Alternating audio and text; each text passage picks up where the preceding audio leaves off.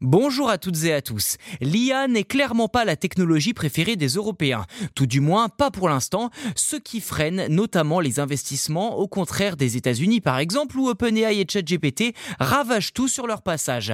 Alors force est de constater que la France n'a toujours pas son propre ChatGPT ou même Bard. Et si il n'était pas forcément nécessaire de se lancer dans les chatbots et l'IA générative pour exceller dans ce domaine? Eh bien c'est en effet sur un tout autre terrain que joue Mistral Et c'est sans doute ce qui a convaincu ses investisseurs.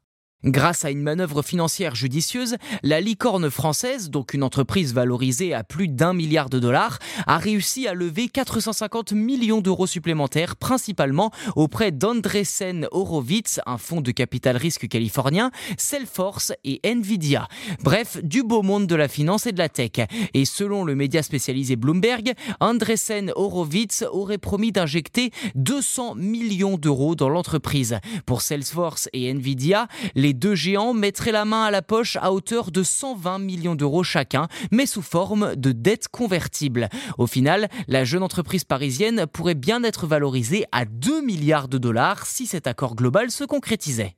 Ceci dit, pourquoi mettre autant d'argent dans cette entreprise alors que pour le moment elle n'a rien prouvé? Eh bien c'est là que je vous parle de l'approche particulière de Mistral AI. Ce qui fait sa spécificité, c'est la liberté dans le choix du nombre de données qu'elle peut traiter. Pour Arthur Mensch, son cofondateur et PDG, également ancien employé de Google DeepMind que je cite, vous pouvez commencer par un gigantesque modèle composé de centaines de milliards de paramètres qui pourrait résoudre votre problème, mais vous avez aussi aussi également le choix de réduire ce nombre de paramètres et vous concentrer sur un ensemble 100 fois plus petit. Fin de citation.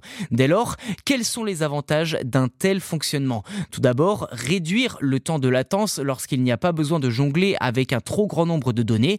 En abaissant cette latence, les coûts de fonctionnement sont également réduits et s'adaptent aux besoins des utilisateurs. Ainsi, Mistral AI cible principalement les développeurs en concevant ces modèles plus réduits, contrairement à la concurrence qui s'acharne à proposer des modèles multitâches et de grande envergure. Le choix du pragmatisme et de la rentabilité plutôt que de l'efficacité à tout prix.